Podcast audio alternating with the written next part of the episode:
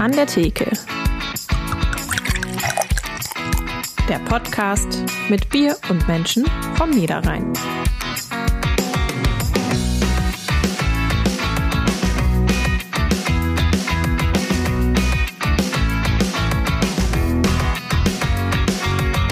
Bei manchen Gästen weiß man echt nicht, wie man anfangen soll. Regisseur, Drehbuchautor, Schauspieler, Synchronsprecher, Filmproduzent, Theaterintendant, Kinofilme, Kurzfilme, Dokumentationen, Theaterstücke. All das hat unser heutiger Gast in seinem Portfolio. Wie man das alles unter einen Hut bekommt, das fragen wir heute an der Theke Adnan Köse. Ja, und damit hallo und herzlich willkommen zu An der Theke, dem Podcast der NRZ. Wir treffen uns hier in jeder Folge mit einem interessanten Gast vom Niederrhein, trinken gemeinsam ein regionales Bier und kommen darüber ins Plaudern. Mein Name ist Sarah Schurmann, ich bin Niederrhein-Redakteurin der NRZ. Mein Name ist Markus Lenzen, ich bin ehemaliger Gastwirt und beschäftige mich seit 2010 mit dem Thema Kreativbier. Und daher stelle ich euch in jeder Folge ein bis zwei Biere vor, meistens vom Niederrhein. Ja, übrigens, wenn es euch, liebe ZuhörerInnen, so viel Spaß macht wie uns, würden wir uns total freuen, wenn ihr eine Bewertung bei Apple Podcasts oder Spotify dalasst und uns dort natürlich auch folgt. Das hilft uns, damit noch mehr Menschen auf diesen Podcast aufmerksam werden. So, Markus, was war denn der letzte Film, den du im Kino gesehen hast? Oha. Ich gehe gar nicht so oft ins Kino. Ich bin eher eher so der Le Jetzt muss ich nachdenken. ähm, doch, ich weiß. Äh, das war Little Women mit Social Ronan. Der lief ah. aber schon, boah, das lief kurz, kurz vor der Pandemie. Ich meine, an Anfang, das muss Anfang 2020 gewesen ja. sein. Ähm, okay. Ich sehe die aber sehr gerne. Die, die, die spielt, also ich finde, die spielt toll. Ja. Ähm, bei mir ist es noch nicht so lange her. Ich war in Fantastische Tierwesen Dumbledores Geheimnisse zuletzt. natürlich ähm, warst du das. natürlich, als Harry Potter-Fan. Ähm, ich bin aber auch generell ein richtiger Kinofan und äh, das war auch schon früher so, als ich noch in Dienstlaken gelebt habe und dort dort regelmäßig in die Lichtburg gegangen bin, in der es übrigens, das muss ich jetzt mal hier so an dieser Stelle sagen, das weltbeste Popcorn gibt. Und das oh dürfte Gott. auch unser heutiger Gast natürlich als Dienstlagener Regisseur kennen. Hallo, Herr Köse. Hallo. Ja, hallo, grüße euch zusammen. Hallo Markus, hallo Sarah. Und wie ist es äh, bei Ihnen? Äh, sind Sie überhaupt Popcorn-Fan oder sagen Sie, nee, das stört nur beim Filmgenuss? Da gibt's ja auch die Meinung. Gut, ähm, wir sind beim Sie oder beim Du? Oh, wir können auch beim Du. Also mir ist das egal. Du geht ja. immer besser, ja. ja finde ich auch. Ja, finde ich auch. Du hast ja gerade selber gesagt, das beste Popcorn und das ist echt, ist noch untertrieben, oder? Kriegst du in der Lichtburg in Dienstlagen. Das ist wirklich, also das muss man mal ausprobiert haben. Genau. Und nicht nur das, sondern da gab's ja auch mal den weltbesten Filmvorführer, den Kemal Topal. Vielleicht kennst ah. du den noch, wenn du jünger gewesen warst, ähm, hm. der leider auch gestorben ist vor einigen Jahren. Nee, den kenne ich nicht. Das war ein, das war ein, wirklich ein, also ein Top-Mann einfach. In den 70er Jahren hatte der mal, als die Leute bei einer Komödie gelacht haben, ne, da hat er noch äh, so mit einem Besenstiel, hatte die Filme miteinander verbunden und dann hat er die an bestimmten Stellen gestoppt und wieder zurückgespult, damit die Leute die gleiche Szene noch einmal im Kino sahen und wieder lachen. Und er, er, hat sich immer gefreut, ja, sie lachen jetzt noch einmal. Das dann manchmal zwei, dreimal wiederholt, solche Sachen.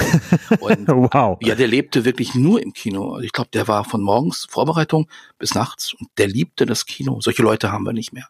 Ach, ja. Also, ja, ich kenne ich kenn halt noch das, das kleinste unabhängige Kino Deutschlands, damals die Dorfschenke in Frimmersheim in den Rheinauen. Ah, ja. ähm, da hat der Hajo Wiese immer und allein den beim Filmanlegen vor, äh, zuzuschauen war ein Erlebnis, weil das ging, glaube ich, irgendwie über acht Meter, viermal quer durch den ganzen Raum.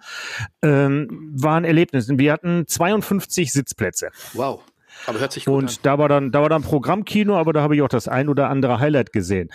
Ähm, wir sind ja schon richtig gut dabei und sind auch beim Du angelangt. Ähm, so gehört sich das. Wir brauchen, wir brauchen trotzdem noch ein paar verbale Liegestütze, um so richtig locker gut. zu werden. Wir spielen unser Assoziationsspiel. Wir nennen einen Begriff und du sagst spontan, was dir dazu einfällt. Theater. Kunst. Haustier. Hund. Oscar.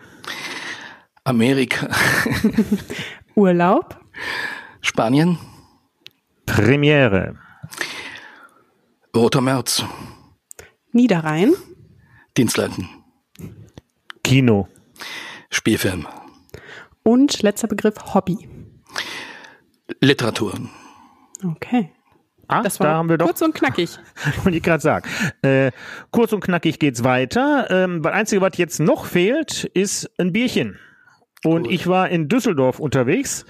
Äh, was bringt man aus Düsseldorf mit? Ich habe es mal traditionell gemacht und habe uns zwei Altbiere mitgenommen. Wir fangen an äh, mit dem Alt der Brau Hausbrauerei Füchschen auf der Ratinger Straße. Die Rattinger Straße gehört seit 1384 bereits nach Düsseldorf. Gebraut wird hier allerdings wohl erst seit 1640. Wirklich belegt aber ist es erst seit 1848 unter dem Namen Füchschen. 1908 ähm, dann von Theodor und Luise König gekauft. Und die haben den Fuchs dann endgültig zum Wappentier als Wahrzeichen etabliert. Ähm, ziemlich wechselvolle Geschichte, hin und her, zerstört im Zweiten Weltkrieg, wieder aufgebaut, aber immer in Hand der Familie König, aktuell seit 1995 geführt von Herrn Peter König. Ähm, Stammbier, Hauptbier ist ein obergäriges Altbier. Ähm, und die verwenden tatsächlich eine ganz eigene Hefe. Das heißt, das Füchschen wird mit einer nur im Füchschen verwendeten Hefe gebraut. So, mhm. dann schütten wir mal ein. So. Wir haben, das ist eine kastanienbraune Farbe, würde ich das beschreiben. Ja, noch ja? relativ hell. Also überraschend hell, hätte ich jetzt mal so gesagt. Ja, äh, es, hat, es hat einen dichten Schaum, ist ein blankes Bier. Wir sehen, das ist nicht, das ist mhm. gefiltert, da ist keine Trübung zu sehen. Mhm. Wenn wir jetzt mal riechen, denk mal so ein bisschen an ein frisches Roggenbrot. Ne, du hast so diesen, diesen Geruch von der, von der Kruste, diesen brotigen, brotigen Geruch hast du. Leichte Röstnoten, ist aber dezent, ist jetzt nicht so krass wie bei einem Schwarzbier. Aber mal gucken, ob wir das im Geschmack wiederfinden. Ich sag mal Prost. Prost. Cheers. Jetzt trinke ich aus der Flasche, Leute. Ich hoffe, das ist dann. Das, das sehen ja nur wir. ja, ja, ja. So, also ich finde das im Antrunk recht herb, auch für ein Altbier. Das ist schon ein sehr trockenes Erlebnis. Die Röststoffe sind deutlich da. Ja, die merkt man schon. Das hat so zusätzlich habe ich noch so ein, ich habe noch ein bisschen Bitterschokolade dabei. Ähm, jetzt nicht aufdringlich, aber zu den Röstaromen und ich finde es insgesamt ein sehr, sehr schlankes Alt. Also eigentlich von dem Alt, dass es irgendwie breiter vom Körper ist. Ich finde das hier für ein Altbier recht schlank. Ja, Wie schmeckt stimmt. euch das? Ich finde es ganz gut. Adnan? Sehr gut. Ja. Ich finde es auch. Also das geht, da, also da kriegt man schon quasi beim ersten Schluck Lust auf den zweiten. Ähm, und wenn man aber auch ne, mal einen Augenblick nicht trinkt, das, ich finde, das hat einen sehr schönen langanhaltenden Nachgeschmack. Ja, ja, damit können wir doch gut starten, oder? Ja, damit wären wir dann soweit. Kann losgehen. Genau, Adnan.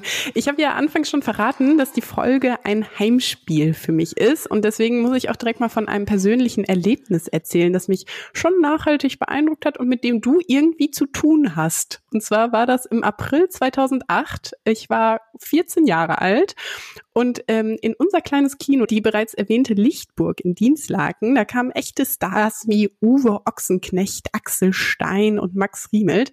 Und der Grund war die Premiere des Films Lauf um dein Leben vom Junkie zum Iron Man, bei dem du verantwortlich warst für Drehbuch und Regie. Wie war das damals so für dich, ähm, dass dein großer Kinospielfilm, äh, der später noch auf zahlreichen Filmfestivals zu sehen war, in deiner Heimatstadt Premiere feierte? Ja, das war natürlich, weil ich das unbedingt wollte. Also geplant war damals natürlich vom Verleih und von einigen anderen, von den Produzenten Berlin. Mhm. Dann was Essen, auch natürlich auch eine Art Heimspiel. Ich liebe dieses Kino, die große Lichtburg, mhm. aber ich habe gesagt, nee, also das erste, also das Debüt möchte ich schon ganz gerne hier in meiner Lichtburg machen. Weil ich bin, wie du, mit diesem Kino aufgewachsen. Ja, und dem Popcorn. Ja, ja, ich erinnere mich, mich noch an die Ende der 70er Jahre, die Filme, als sie rauskamen, selbst an die Plakate, die damals noch in den Kinos, Alien, im Weltraum hörte ich niemand schreien oder ja. Dawn of the Dead, wenn in der Hölle kein Platz mehr ist, kommen die Toten auf die Erde zurück. All diese Plakate und das Kino und die Massen davor, das hat einen so geprägt. Ich mhm. wollte unbedingt, dass wir das hier machen. Und dann war wahrscheinlich auch das einfach, der Stolz einfach da, oder? Dass, dass du es dann mit deinem Film geschafft hast? Ja, das war schon wichtig, weil wir hatten es am, also wir hatten es sehr schwer. Wir haben vier Jahre versucht, den Film zu realisieren. Also vier Jahre. Ja. Und weil es halt, ich sag mal, nicht das typische Thema war für einen deutschen Film. Also ein Weltklasse-Triathleten aus Recklinghausen, der der Junkie war, also wirklich alles gemacht hat, der wirklich auf der Straße gelebt hat und bis hin zum Ironman auf Hawaii. Das war natürlich so ein eher so amerikanisches Kino, sage ich mal. Ne? Und wir hatten es nicht einfach. Umso schöner war es dann hinterher. Umso schöner, dass es dann in der Heimat geklappt hat. Bleiben wir mal dabei. Ähm, weil du wohnst immer noch in Dienstlaken, äh, bis in Dienstlaken-Lohberg in einer deutsch-türkischen Bergarbeiterfamilie aufgewachsen. Ja. Und dein Vater hat auf Zeche Lohberg malocht. Ja. Ähm, wie hast du deine Kindheit erlebt in dem Zusammenhang? Ja, mit Bergwerk. Also die ganze Familie war halt unter Tage gewesen. Also eigentlich alle. Ich komme ja aus einer deutsch-türkischen Familie, ne? Und wir hatten also ähm, Bergleute, Hauer, Steiger unter den Deutschen wie auch unter den türkischen Familienmitgliedern. Also ich kannte das gar nicht anders. Aber ich wollte halt immer schon, ich glaube, mit sieben Filme machen. Das war, als ich meinen ersten Film in der Lichtburg gesehen habe. Was war der erste Film? Ja, es war schon crazy. Das war eine Wiederaufnahme von einem Film und der, den kennt ihr. Der war aus den 50ern, aber der hat mich so geprägt. Das war Jenseits von Eden mit James Dean. Ach, okay. Ach. Ja. Und da habe ich mir gesagt, das will ich machen. Das ist ja verrückt. Ähm. Aber zuerst hast du gesagt, ähm, du möchtest dann tatsächlich auf die Bühne ähm, und Schauspieler werden. Also das war ja der erste Schritt. Ähm, wann, wann kam denn der Wunsch auf? Naja, soll ich das nochmal wiederholen? Im Grunde genommen auch wieder genau an der Stelle. Okay. Äh, es ist echt seltsam. Ich habe sehr früh, weil ich halt diesen guten Freund Kemal im Kino hatte, ich glaube mit elf Jahren oder so, oder elfeinhalb, habe ich Shining gesehen. Und das, was Jack Nicholson da gemacht hat, das war für mich der absolute Burner. Also ich glaube, von da an wollte ich immer nur zum Film oder zur Bühne. Also das war wirklich, mein ja. Erlebnis war dieser Film und Jack Nicholson in dieser Rolle, wo ich gesagt habe, fantastisch. Ja, man, der ist, ist ja auch bis heute irre und völlig unerreicht, was er da abgeliefert hat. Also absolut, ja, gebe ich dir recht. Ähm, so, und dann warst du aber auch erstmal hauptsächlich im Theater zu sehen ähm, und hast auch Fernsehen gemacht. Wann kam denn der Punkt, wo du gesagt hast, immer, das mit dem Drehbuchschreiben, das kann ich aber eigentlich doch besser, als das, was die hier abliefern? Ja, ich sag mal so, es kam halt, ich bin halt dann irgendwann natürlich auch zum Fernsehen gegangen, habe damals, glaube 1999, äh, ein Projekt gehabt, einen Film, den sie erst nicht machen wollten. Und dann mhm. habe ich den einfach frecherweise an Günter Lamprecht geschickt, den ich gar nicht kannte. Also nicht persönlich. Und der hat dann wohl im Flieger gelesen, dann kam er zurück, meinte, ich will diesen Film aber machen. Und dann hat die Produktionsfirma gesagt, komm zurück. Ja, und dann haben wir das gemacht. Und dann habe ich aber auch über die Jahre hinweg so die Arbeit gemerkt halt äh, mit dem TV. Also das wirklich sehr, sehr, sehr stark eingegrenzt. Und man kann nicht alles erzählen, was man fürs Kino erzählen kann, ist klar. Ja. Und dann habe ich irgendwann gesagt, nein, ich, ich möchte eigentlich Kino machen, weil Fernsehen ist schon was anderes. Mhm. Heute haben wir ja, heute haben wir Netflix, das ist natürlich cool, wissen wir alle. Wir haben Amazon und so und wir haben, wir mhm. haben die Streaming-Dienste. Aber Kino war damals schon für mich eigentlich was anderes. Und dann wollte ich halt weg vom TV. Ja. Mhm. Und dann auch wirklich Drehbücher schreiben. Also jetzt auch nicht mehr ja. hauptberuflich quasi als Schauspieler, sondern dann Drehbücher schreiben. Richtig, richtig, weil damit habe ich ja also angefangen. Also nach der Schauspielschule, ich war in Köln am Keller, ähm, habe ich ein paar Jahre später habe ich hatte ich ein äh, Treatment geschrieben gehabt. Also da wollte ich eigentlich Autor werden. Dann habe ich gesagt, ich mache mal eine Pause. Spielen ist ja alles schön und gut, aber schreib mhm. lieber und mach mal ein Jahr Pause. Und dann bin ich halt wirklich dieses Jahr habe ich bin ich komplett ausgestiegen und bin Taxi gefahren mhm. und habe mir dann die Zeit genommen, einfach ganz andere Dinge zu nehmen, so Menschen mehr kennenzulernen auf der Straße oder so. Übrigens, was du gerade gesagt hast, meine Schwester und ihr leider verstorbener Mann waren auch ganz tolle Gastwirte hier am Niederrhein. Mhm. Also da unterm Taxi habe ich die Leute kennengelernt. auch am Tresen ja. und ähm, habe mich dann damit zurückgezogen und ähm, habe dann versucht wirklich auch eine Geschichte zu schreiben, was ich dann gemacht habe. Die hat dann, weil sie mir nicht gefallen hat, habe ich sie weggeworfen und meine Freundin damals hat die irgendwie rausgeholt, ehrlich jetzt, und hat die eingereicht beim, äh, das war Drehbuchpreis NRW beim Detlef Book. Und ich ja. habe erst davon erfahren, als mir dann mitgeteilt wurde, okay, du hast gewonnen. Das ist ja fast schon wieder eine eigene Geschichte ja, wert. Ja, das war schon echt crazy. Ich meine, aber ja. wir sind heute noch gut befreundet, muss ich sagen. Ja, ich schön. glaube, es hat auch damit auch zu tun. Ja, und so kam das dann halt, wo ich gesagt habe, okay, dann zieht das Schreiben durch. Ja. ja. Aber wie kann man sich das denn vorstellen? Also wie, wie schreibt man eigentlich ein Drehbuch? Ist das wie ein Roman und da kommen dann einfach noch Anweisungen für das Filmset hinzu? Oder wie, wie, ja, wie ist das? Ja, ja, es ist mal beim Drehbuchschreiben, würde ich sagen, ist es ganz besonders wichtig, ist die Form und die Technik und das Handwerk. Also ganz am Anfang habe ich noch sehr nach Gefühl geschrieben gehabt, ne? Mhm. Oder das, was du mhm. im Kopf siehst und hörst. Aber so mit der Zeit merkst du, dass es mehr Handwerk als jede andere Form des Schreibens. Ich sag mal, wenn du das Handwerk kannst und weißt, wie du es benutzt, dann geht's halt darum, deine Geschichte wirklich in diese Form auch einzubringen. Beim Roman bist du viel freier. Also Eigentlich gefällt mir auch das literarische Schreiben auch sehr. Ja. Aber ähm, es ist halt nicht so, dass du weißt, okay, du hast hier wirklich deine Technik, ne, du weißt, wie du Dialoge schreiben musst, du weißt halt, wie du strukturieren musst.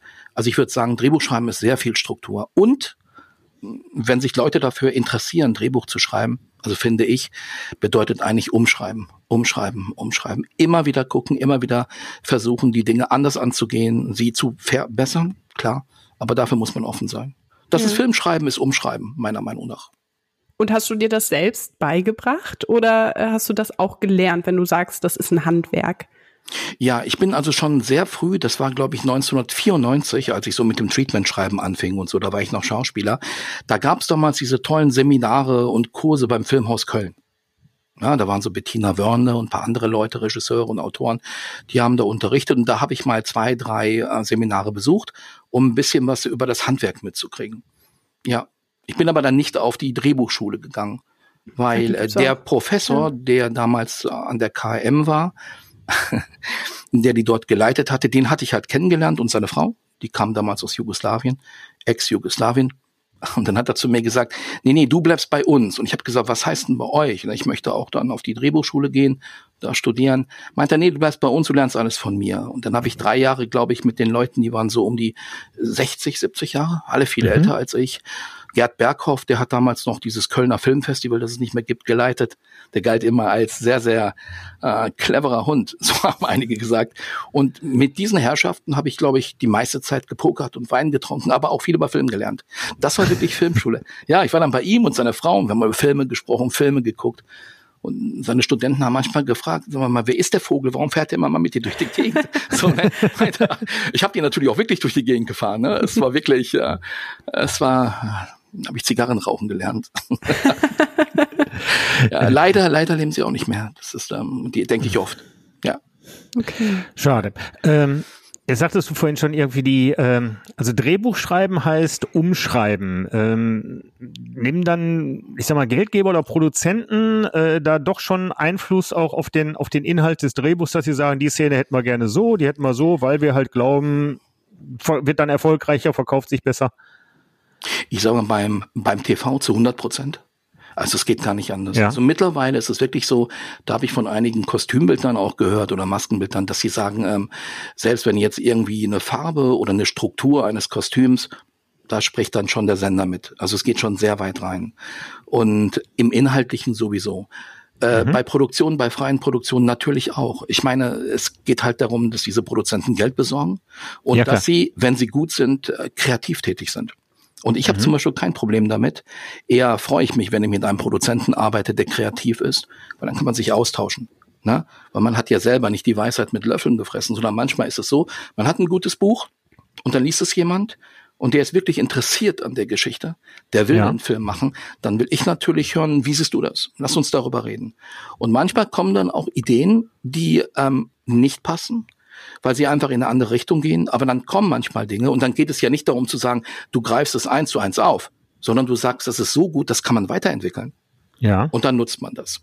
Und dann arbeitet man damit. Aber in der Regel hat man immer Gespräche und äh, wenn es ein guter Produzent ist, wird er zumindest immer Vorschläge haben. Mhm. Es gibt natürlich ja. auch welche, die, das, davon habe ich gehört, mit denen habe ich noch nicht gearbeitet. Da mhm. geht es nur darum, einfach zu ändern, weil sie es wollen. Das gibt's auch. Hatte ich zum Glück noch nicht. Okay. Ja.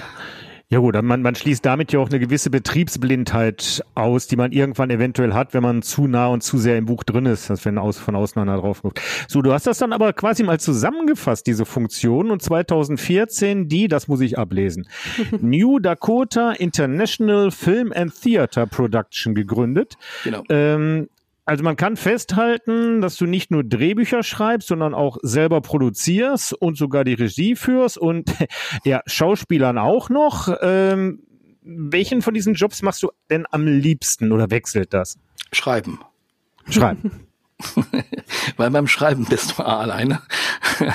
Und Schnitt ist auch noch sehr gut, weil dann schließt du die Tür zu und es ist Ruhe. Und äh, das andere ist auch schön. Inszenieren ist natürlich eine schöne Arbeit, finde ich. Aber es ist natürlich, es macht älter, finde ich.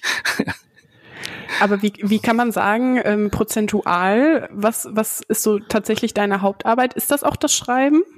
Ja, das Verschreiben. Mhm. Weil es geht hier erstmal darum, die, ähm, die Geschichten auf Papier zu bringen, sei es als Exposé, Treatment oder Drehbuch, so wie jetzt bei Ralf Seger, den ihr auch vor kurz hattet, ne? Genau. Bei euch in der Sendung, genau.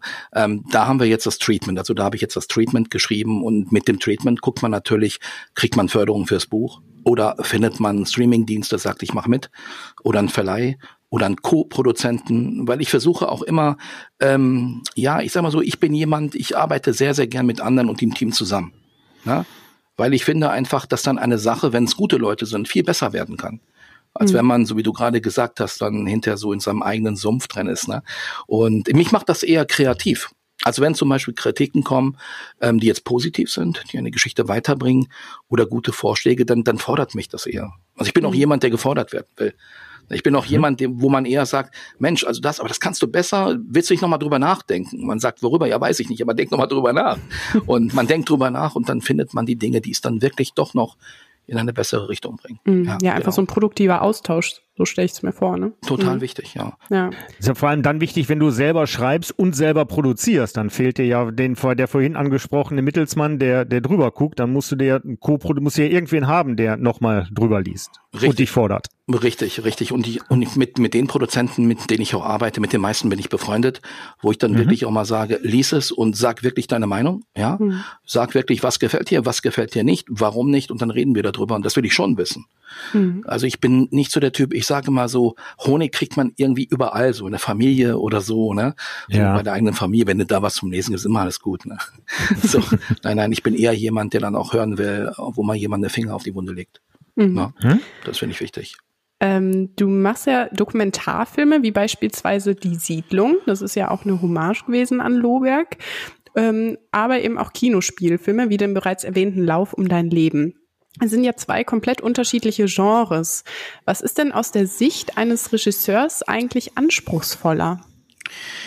Naja, ich sag mal so grundsätzlich ähm, fühle ich mich im Spielfilm mehr zu Hause weil ich finde Spielfilm natürlich anspruchsvoller, weil du arbeitest halt mit Schauspielern, du arbeitest mehr mit Licht, du arbeitest mehr jetzt mit, ähm, ich sag mal jetzt mit Drehbuch und mit Schnitt als im Dokumentarfilm. Im Dokumentarfilm bin ich wirklich sehr spontan.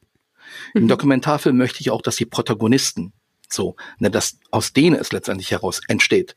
Und ich mache da auch nicht sehr viele Vorgaben, außer dass ich natürlich sage, wir drehen so viel Material an den Tag und wir haben die Szene und wir haben den Inhalt, aber ich versuche, dass meine Protagonisten sehr frei sind. Mhm. Beim Spielfilm ist es für mich dann wiederum sehr eng begrenzt. Also man mhm. ist dann frei als Schauspieler, sage ich immer, innerhalb eines Frames. Ne? Da finde ich mhm. ganz einfach, muss ein Schauspieler sicher auch frei spielen können. Aber es ist ja so, wenn du auf dem Platz bist und du spielst 90 Minuten und die Spieler sind außerhalb des Feldes, dann sieht sie keiner. Und ähm, da ist mir einfach wichtig, dass man es innerhalb, dass man sich konzentriert innerhalb eines Frames und äh, dass die Schauspieler wissen, was zu tun ist, was zu machen ist, um in die Szene zu kommen. Und innerhalb dessen sind sie frei. Beim Dokumentarfilm ist es nicht so. Da ist es sehr spontan für mich. Jetzt hast du mir eine super Brücke gebaut mit deinem Fußballvergleich. Du hast eine wunderbare Doku über äh, den Inarz Dietz gemacht vom MSV Duisburg. Jetzt muss ich als alter MSV-Fan natürlich fragen, ja. äh, wie kam denn der Kontakt zustande? Der Kontakt, der kam zustande von einem sehr guten Freund von mir, der an Thorsten Ippi Ippendorf, übrigens auch Produzent hier, Ippi-Film, der bei mir mhm. früher als Schauspieler angefangen hat, inzwischen Produzent ist, ein sehr guter. Und der kam und sagte, du hör mal, ich kenne den Bernhard, also der hat dann auch mit ihm gespielt, ne? also war jetzt nicht so professionell wie er und sagte, der hat bald Geburtstag und ich habe immer gesagt, MSV Duisburg war mal meine Mannschaft. Dietz ist heute noch für mich wirklich ein toller Mensch auch. Und habe ich gesagt, okay, lass uns mal treffen. Dann haben wir gesagt, wir haben eigentlich gar kein Geld für die Produktion. Wir sind, sind nicht zum Sender gegangen oder sonst wohin und auch nicht zu einer Förderung. Haben wir gesagt, wir gucken mal, dass wir ein paar Sponsoren finden. Es gab auch noch ein paar, so also aus den alten Zeiten, ne, die das noch so verfolgt haben. Und dann haben wir eigentlich mit relativ eigentlich fast gar kein Geld gedreht. Und es ging mir nur darum, ähm, lasst uns kein Spektakel machen, weil das konnten wir nicht. Weil wenn du nur von einem Spiel von Bayern München, sagen wir mal, oder Duisburg zwei Minuten nimmst, da bist du noch nicht mal zwei Minuten, bist du zweieinhalbtausend Euro los. Boah. Und das heißt, wenn du dann hingehst und sagst, gut, okay, du nimmst mehrere Spiele, Schlüsselspiele, tja, die kannst du dann in so eine Independent-Produktion nicht bezahlen. Und da haben wir gesagt, wir machen es so, dass man das Gefühl hat, man geht mit Ernst eine Tasse Kaffee trinken. Mhm. Also ihn wirklich kennenlernen, einfach. Ihn, ihn kennenlernen. Ja, mhm. genau. Das passt ja auch eher zu dem, wofür, wo, wofür der Bernhard Dietz steht. Also dieses, dieses, dieses bodenständige, ähm, ich denke mal, ob es ihm das so, so recht gewesen wäre, das so rauszustellen, aber ich denke mal, diese Idee mit dem eine Tasse Kaffee trinken zu gehen, um den Menschen zu zeigen, ähm, das dürfte ihm ganz gut, ganz gut gepasst haben. So, so schätze ich ihn ein. Ich kenne ihn ja nicht. Absolut genauso war es. Also es hat sich mhm. wirklich gezeigt, dass genau der richtige Weg war, weil wir für die ja. Produktion so, so gut wie gar kein Geld hatten. Genau das war richtig dafür. Mhm. Toll. Definitiv. Ja, was man bei so einem Getränk alles äh, machen kann, ne? Entweder ja. ein Bierchen oder ein Kaffee. Da hieß auch noch die Kneipe, in der wir gedreht haben, die hieß auch noch Anne, Anne Ecke oder so ähnlich oder Anne Schenke. Nee, Annes Tränke. Annes Tränke, genau, ja, richtig. In Duisburg kenne ich auch. Richtig, Ach, das genau. ist doch von dem. Ähm, Annes Tränke, genau. Ja. Und äh, da habe ich dann natürlich bei euch auch dran gedacht, ne? Ja. Also Anne Theke. genau. Sehr, genau. sehr gute, sehr, sehr gute Kneipe. Ja. Das ist so die Kneipe von dem, von dem Michael Krebs. Das ist seine Kneipe, das ist seine Kneipe, genau, ah. richtig. Ja. Ich war lange jetzt nicht mehr da. Ich weiß gar nicht jetzt, wie es das so läuft oder so, aber damals vor Corona, na, da ja. Genau, ja. Okay, ja, müssen wir irgendwie auch mal hin, ne? Markus? Ja. Wenn wir schon fast gleich heißen, ja. ja genau. Unbedingt, unbedingt. Kann man live ein Bier trinken. Das Bierdeckel-Quiz. Mit Fragen, die auf einen Bierdeckel passen. Ja, wir werden gleich nochmal mehr über deine Arbeit äh, reden, machen jetzt aber eine kurze Verschnaufpause mit unserem Bierdeckel-Quiz. Und zwar stelle ah. ich euch drei Fragen und natürlich können auch unsere Zuhörerinnen von zu Hause aus mitraten. Okay.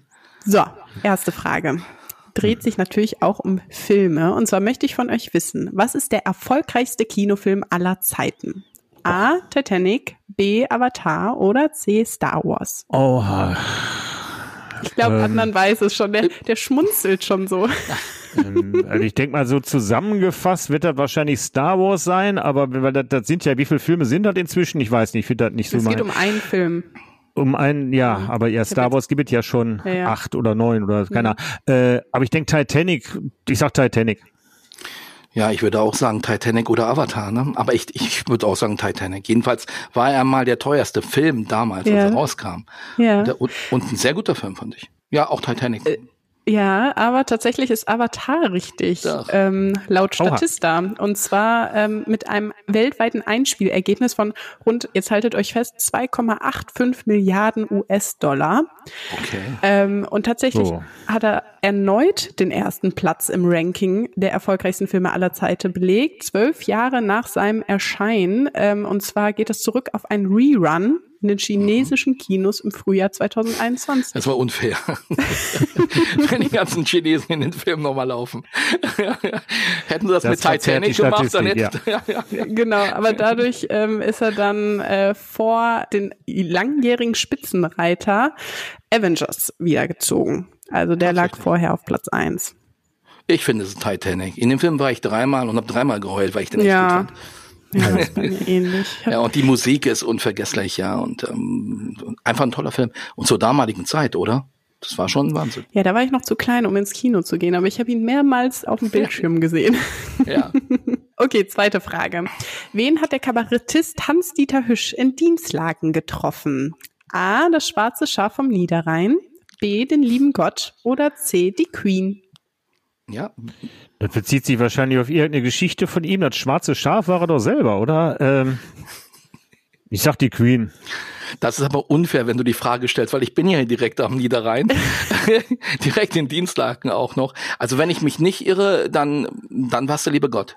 Genau, das hat er immer gesagt. Also er hat er gesagt, ja. ja. Ja, dass er in Dienstlaken den lieben Gott getroffen hat. Das finde ich irgendwie, das finde ich irgendwie nett. Schade, dass man nicht fragen kann, wie er es gemeint hat. Ja. Also, das ist, äh, ja. Das stimmt. Leider schon verstorben. Leider.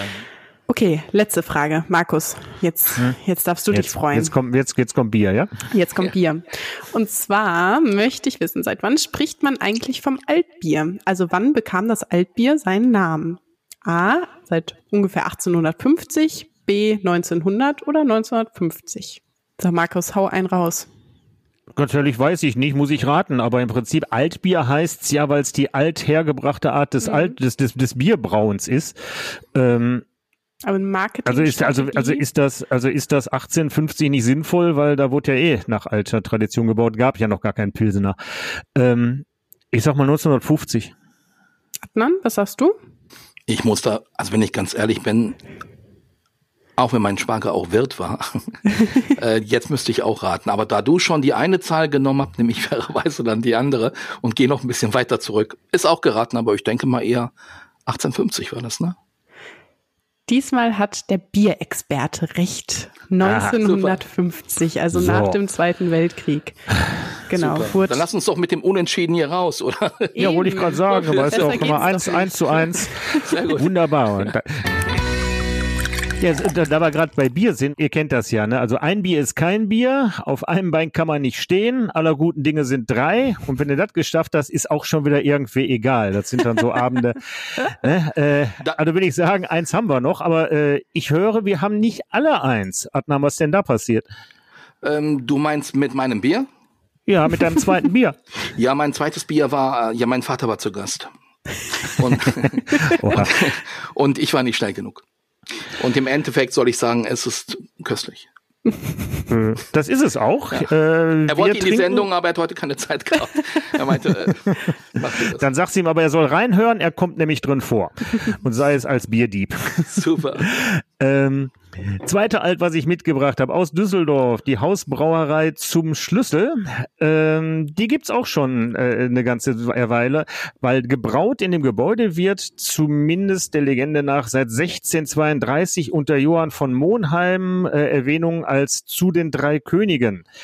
Ähm, Schlüssel wurde es allerdings erst 1850. Da hat der Jakob Schwenger äh, die Brauerei gekauft und der war Bäcker, weil damals, und das wusste ich auch nicht, durften nur Bäcker mit Hefe arbeiten. Das heißt, Bäcker und Brauer war quasi eins. Äh, wir erinnern uns, Rumpelstilzchen, heute backe ich, morgen braue ich, übermorgen hole ich mir. Ne, das waren also immer die gleichen, weil nur äh, Bäcker mit Hefe umgehen durften. Äh, also festes und flüssiges Brot in einer Hand. ähm, die eigentliche Gaststätte zum Schlüssel gibt's allerdings erst seit 1913, benannt nach dem wunderbaren, ich kann mir das schön vorstellen, mittelalterlichen Brauch, dass die äh, Stadtwache, wenn die das Stadttor zugeschlossen haben, direkt in die nächste Kneipe gefallen sind äh, und deswegen da der Schlüssel aufgehoben wurde. Das hatte natürlich nichts damit zu tun, dass die da selber aber äh, eine üble Nachrede. Aber nee, also da, daher, daher, daher rührt aber der Name zum Schlüssel. Ähm, 36, 1936 übernommen von Karl und Maria Gatzweiler im Bereich Alt, auch kein unbekannter Name. Ähm, eröffnet dann am St. Martinstag 1938 und auch bis heute im Besitz der Familie Gatzweiler. So, okay. jetzt haben wir da. Da hast du ja schon einen richtigen Dokumentarfilmstoff.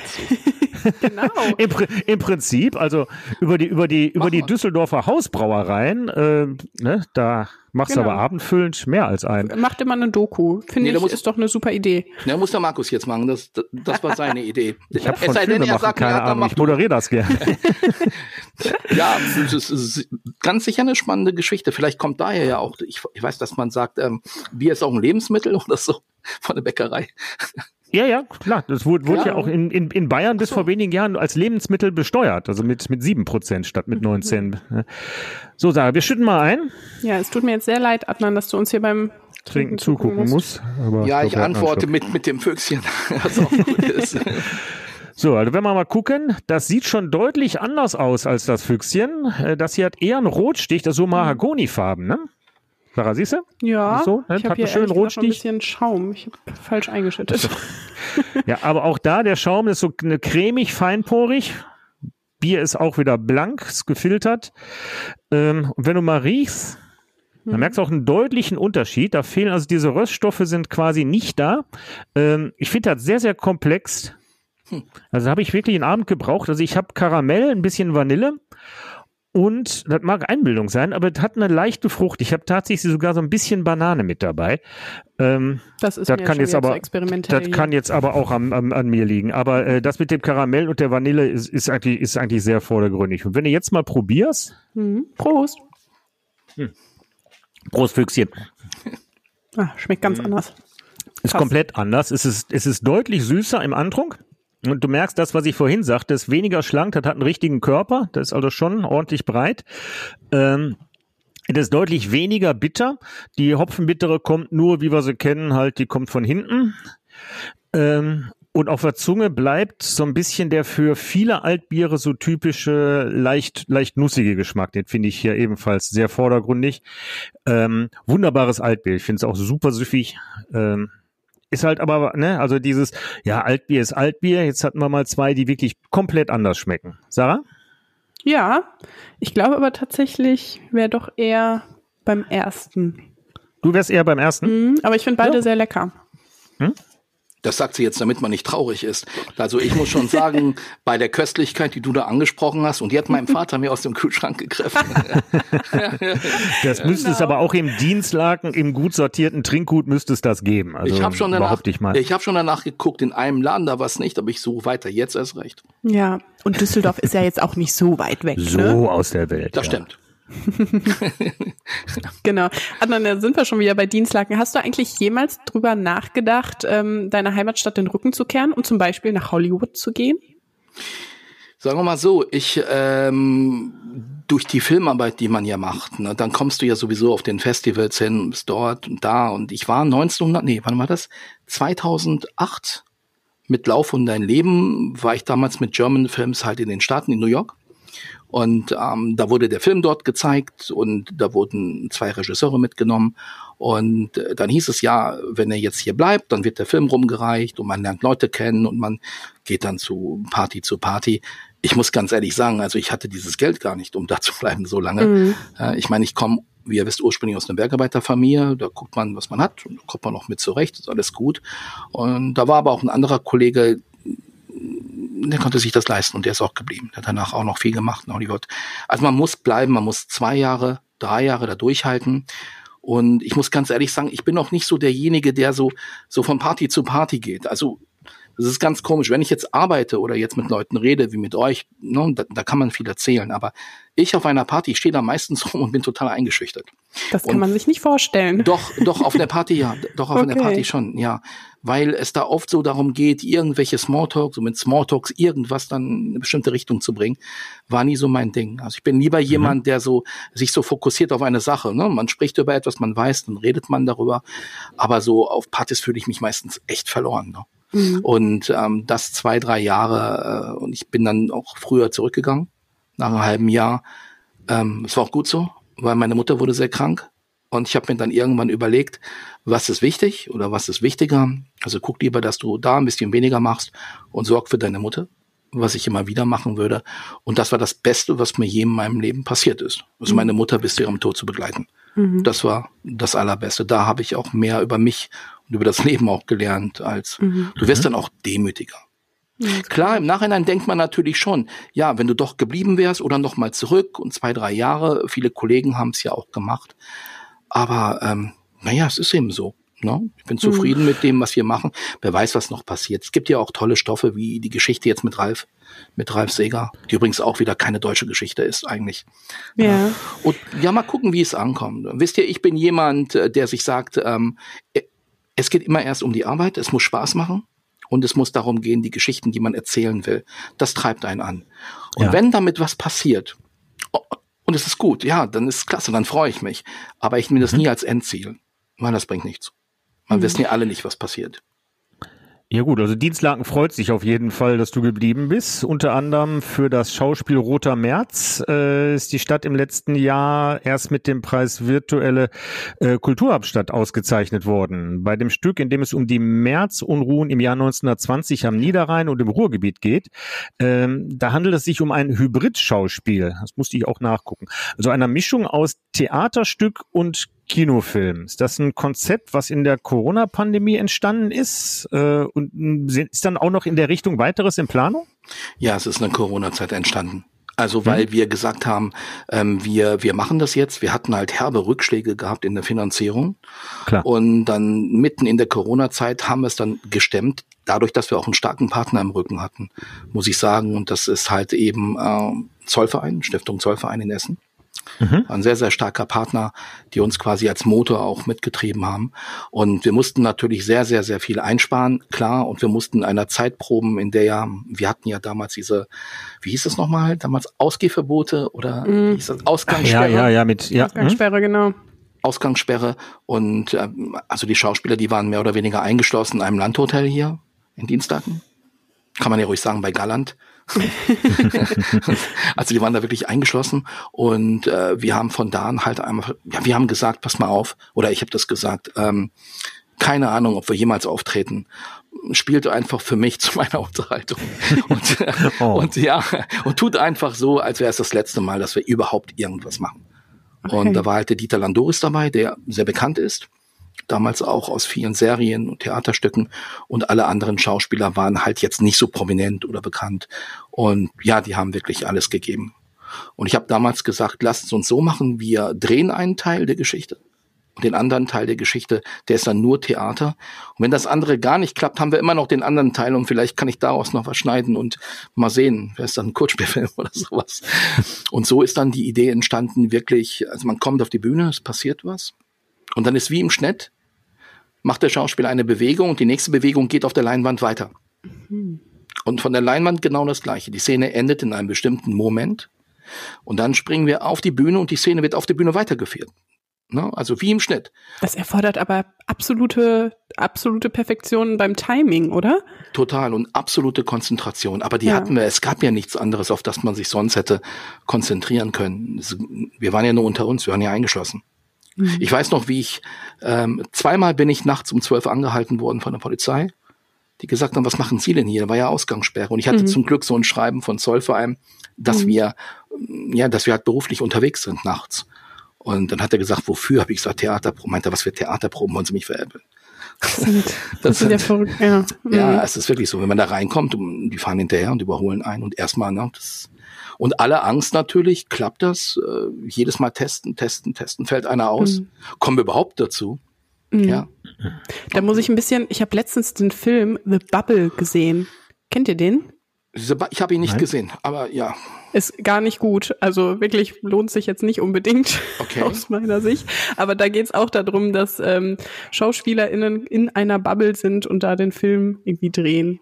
Ähm, das war ja tatsächlich dann wie in der Realität, wie bei dir. Oder ja, bei, bei uns, genau, mhm. bei uns war es halt da die Realität, aber es war auch wirklich eine starke Erfahrung. Mhm. Also das war wirklich eine, eine unglaublich starke Erfahrung, überhaupt damit durchzukommen. Ne? Also da sind so viele Dinge passiert. Also es war unglaublich. Aber wir ja, haben, vielleicht, vielleicht mögt ihr ja kommen, wir werden Ende Juni werden wir einen Kinostart machen, einen kleinen Kinostart mhm. im Ruhrgebiet. Wir beginnen den hier in der Lichtburg in Dienstlaken. Natürlich. Und werden dann natürlich Leute einladen, also sehr gerne und dann nochmal ja. auf der großen Leinwand. Ja, ja. cool. Super. Und eigentlich war der Film gedacht, also die ganze Geschichte war eigentlich gedacht, ähm, für mich zum einen natürlich eine Hommage an, an diesen wahnsinnig tollen Pfarrer, den wir damals hier hatten. Wirklich, der war 52 Jahre im Dienst der Kirche. Das ist ein richtig guter Mann. Und im Stück geht es eigentlich um eine Sache, also bitte bloß nicht wieder Krieg. Mhm. Und dann hat die Realität das Ganze so überholt. Und mhm. es ist interessant, wenn man den Ersten Weltkrieg, den Ausbruch mit heute vergleicht. Stimmung und und und, das ist beängstigend. Mhm. Ja. ja. aktueller denn je. Aktueller denn je. Wir haben heute den 8. Mai. Ja. Ja, nicht nur mhm. Muttertag, das wäre auch sehr wichtig jetzt. Ja, aber es wiederholt sich doch immer wieder. Ja. Ja. Ja, wir haben ähm, vorhin auch schon gesagt, ähm, in der Pandemie hat die Filmbranche generell auch einfach wahnsinnig gelitten. Ähm, langsam geht's ja zum Glück wieder so ein bisschen los. Also tatsächlich, heute Abend möchte ich ins Kino gehen. das ist meine Film? Planung für, die, für den Abend. Ähm, aber mal so eine ja, grundsätzliche Frage. Glaubst du, in Zeiten von Netflix und Co., die wir ja auch gerade schon angesprochen haben, hat Kino überhaupt noch eine Zukunft? Ich denke schon, weil Kino heißt ja auch ausgehen. Kino mhm. heißt ja rausgehen aus dem Haus, sich treffen mit Familie oder mit Freunden und halt ein Gefühl haben, ich bin halt nicht zu Hause und ich sehe mir heute Abend irgendwo was an. Ich gehe mhm. raus. Ich denke, Kino wird weiter existieren. Vielleicht nicht mehr so, wie wir es kennen jetzt, weil die natürlich die Streamingdienste wie Netflix, die Leute haben alle riesen Fernseher zu Hause, Tonanlagen, klar, logisch. Und Corona hat ja mit dazu beigetragen, dass man sich daran gewöhnt. Aber ich denke, Kino wird es weitergeben. Sicherlich dann auch nur Stoffe irgendwann, die sich da durchsetzen können, wo man sagt, die kannst du nur auf der großen Leinwand erzählen. Mhm. Ja. Aber das wird es geben, ganz sicher. Das ist doch positiv. Das Kino hat ja schon mal auch, äh, wenn man überlegt, damals hieß es, als der Tonfilm kam, das funktioniert nicht. Damals war es der Stummfilm, war es der Tonfilm. Na, dann kam irgendwann der digitale Film, den wir jetzt haben. Also ich glaube, Kino wird nicht aussterben. Wäre schade. Ich kann mich in den 80ern noch dran erinnern, als so die, äh, diese Heimvideorekorder aufkamen und alle sagten, das macht das Kino kaputt, hat ja auch nicht, hat ja auch nicht geklappt. Naja, aber das war auch eine schöne Zeit, wo du gerade 80er Jahre sagst. Ne? Also das war hm? auch äh, die 80er Jahre. Das war auch eine tolle Kinozeit gewesen, ne? finde ich. Ja, auf jeden, auf jeden, auf jeden Fall. Also, ja gut, da, da war ich halt auch Jugendlicher, da waren wir quasi dauerhaft im Kino. Ja. Äh, wir waren dauerhaft im Kino und ich weiß noch, heute darf man das ja sagen, ich meine, wir waren ja jugendlich, also halbe Kinder, aber da hat man noch diese VHS-Kassetten dann immer gehabt, wo ein Film schon drauf war, der gerade im Kino lief. Und da hat man plötzlich irgendwie Rocky gesehen oder solche Filme oder. Ja, in oder, grauenhafter, in grauenhafter Qualität und in grauenhafter, in grauenhafter Qualität, genau, genau. Ich erinnere mich noch, Shining abwechselnd in Schwarz-Weiß und Farbe. und dann teilweise noch in unterschiedlichen Sprachen. Dann hast du den Deutsch und dann den Englisch und ach und aber äh, genau. es war schon der, der Reiz des Verbotenen war natürlich, ne, also und ja. ich habe mich mit, erinnere mich mit großer Freude daran, dass gibt's heute wieder mit den Open Air Kinos, ja. dass im Sommer keine neuen Filme kamen, sondern da war so sechs Wochen in den Ferien. Ähm, lief Sommerprogramm und täglich irgendwie ein Film aus der letzten Saison oder halt ein alter Klassiker. Ähm, da habe ich quasi ganze Ferien im Kino gewohnt, ähm, weil äh, da, da, da konnte man dann so Sachen wie Ben Hur oder Spiel mir das Lied vom Tod nochmal auf, auf Leinwand gucken. Das ja. ist natürlich großartig.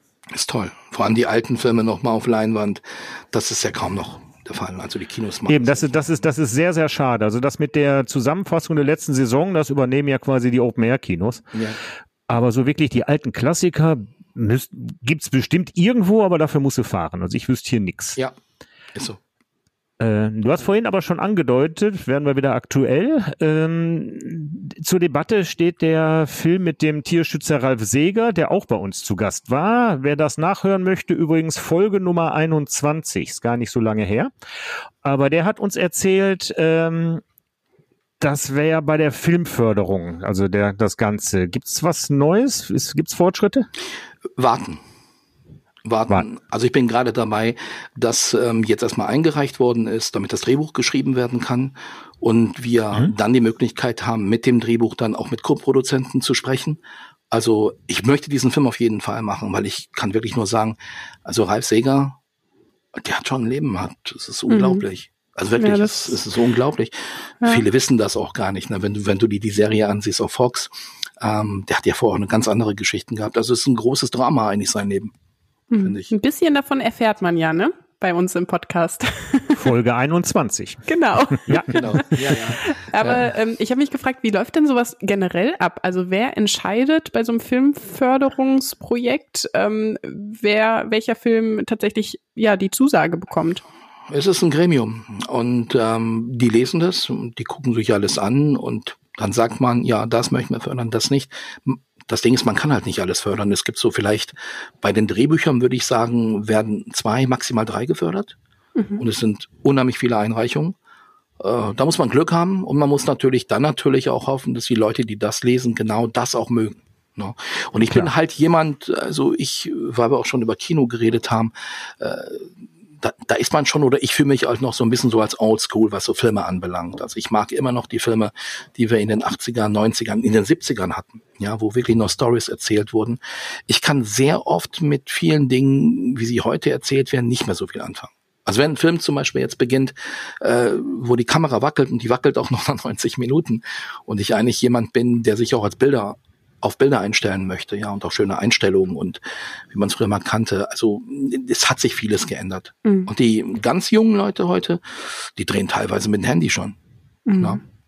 Das ist dann, das, das ist das Schlimmste, wenn man am Anfang ja. eines Films darüber nachdenkt, dass die Kamera wackelt. Und dann kann man nicht aufhören, darüber nachzudenken und ist dann total genervt. Das, also das habe ich immer ganz extrem.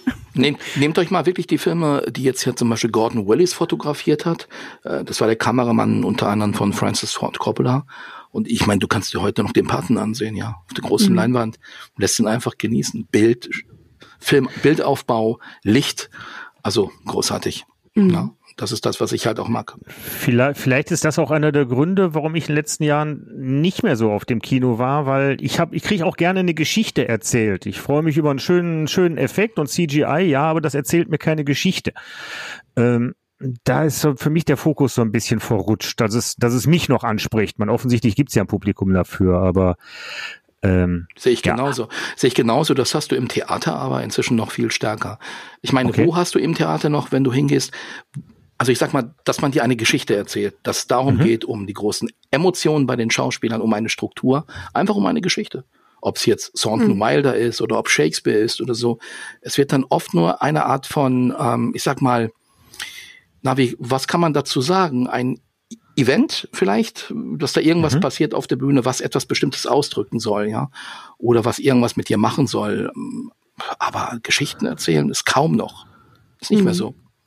Finde ich schade. Würde ich gerade sagen, das ist schade. Ja. Äh, aber ähm, was hast du denn noch für Projekte in der Mache gerade? Weil, wie gesagt, Ralf Seger liegt jetzt bei der Filmförderung, da wartet, wartet man auf die Entscheidung. Was kommt noch? Ja, das sind also zwei Projekte, die jetzt gerade wichtig sind und die vielleicht ein, zwei oder mehr Jahre brauchen werden vielleicht. Da ist einmal die Idee, dass wir mit Lauf um dein Leben eine Serie machen. So. Und Spannend. genau, ich, ja, ich habe jetzt erstmal eine Struktur entwickelt für wirklich 18 Folgen. Und es wäre auch der gleiche Produzent, mit dem ich das damals gemacht habe in München. Und ähm, wir wollen das versuchen, wollen auch natürlich mit den Streamern reden. Und das andere ist ein Projekt, da arbeite ich jetzt seit sieben Jahren dran. Das ist der Roman von Sascha Stanisic, wie der, äh, wie der Soldat das Grammophon repariert. Stanisic ist deutscher Buchpreisträger und ähm, wir haben immer wieder erlebt, dass wir mit dem Stoff in Gremien waren, die uns gesagt haben, was interessiert uns denn noch der Krieg in Bosnien? Mhm. Und wenn ich dann heute hingucke, wo wir gerade Krieg haben und wie wir gerade in welcher Gefahrenlage wir alle in Europa gerade sind, da möchte ich am liebsten noch mal hingehen in die gleichen Gremien und sagen, tja, was interessiert uns noch der Krieg in Bosnien? Mhm. Hinhören. Und das ist eine Geschichte. Ich kann auch nur, wenn ihr gerne lest, dann möchte ich euch diesen Roman empfehlen, wie der Soldat das Grammophon repariert. Als ich den damals gelesen habe, bin ich nach den ersten 30 Seiten, ich habe zu Hause angerufen und gesagt, äh, wir müssen das machen, da müssen wir eine Option drauf kriegen, ist egal, wie viel die kostet, aber wir müssen den Film machen.